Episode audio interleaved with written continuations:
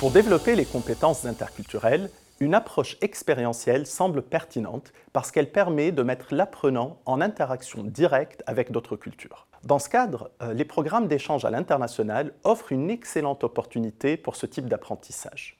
En revanche, d'une part, ils ont été suspendus pendant la crise du Covid, et d'autre part, ils ne sont pas à la portée de tous les étudiants, pour diverses raisons, par exemple financières ou encore euh, d'obtention de visas pour certains pays.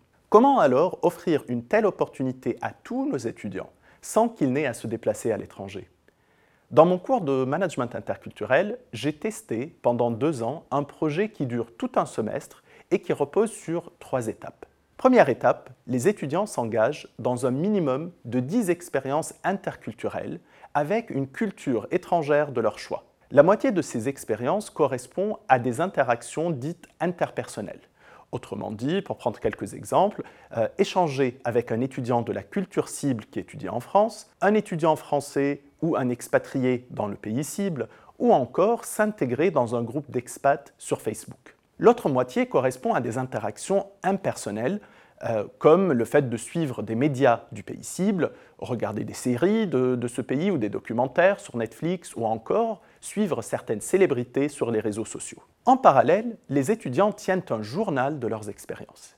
Dans la deuxième étape, les étudiants rédigent une analyse de la culture étudiée à travers des modèles académiques tels que celui des dimensions de la culture de Hofstede, et surtout, cette analyse doit reposer sur des exemples de leur propre expérience, de leur propre vécu. Troisième et dernière étape, les étudiants rédigent une réflexion sur leur propre apprentissage et ce que cette expérience leur a apporté. J'ai collecté deux types de données pour évaluer ce travail. D'abord, des données quantitatives. Elles ont montré que ces expériences interculturelles ont un effet extrêmement positif à la fois sur l'envie des étudiants d'apprendre euh, sur les cultures étrangères, mais également d'interagir avec elles plus amplement. En parallèle, l'analyse des rapports des étudiants a également montré qu'ils ont développé les quatre piliers des compétences interculturelles. D'abord, les attitudes positives. Euh, des attitudes telles que l'ouverture, le respect et l'humilité face aux autres cultures. Puis la connaissance des autres cultures. Il y a également les compétences, celles d'analyser par exemple les autres cultures, les compétences de communication interculturelle, les compétences de pensée systémique, et enfin la connaissance de soi.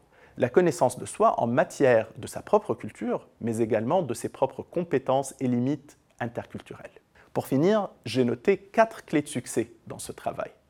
D'abord, la multiplicité des expériences et surtout dans ce cadre, la complémentarité entre interactions interpersonnelles et impersonnelles.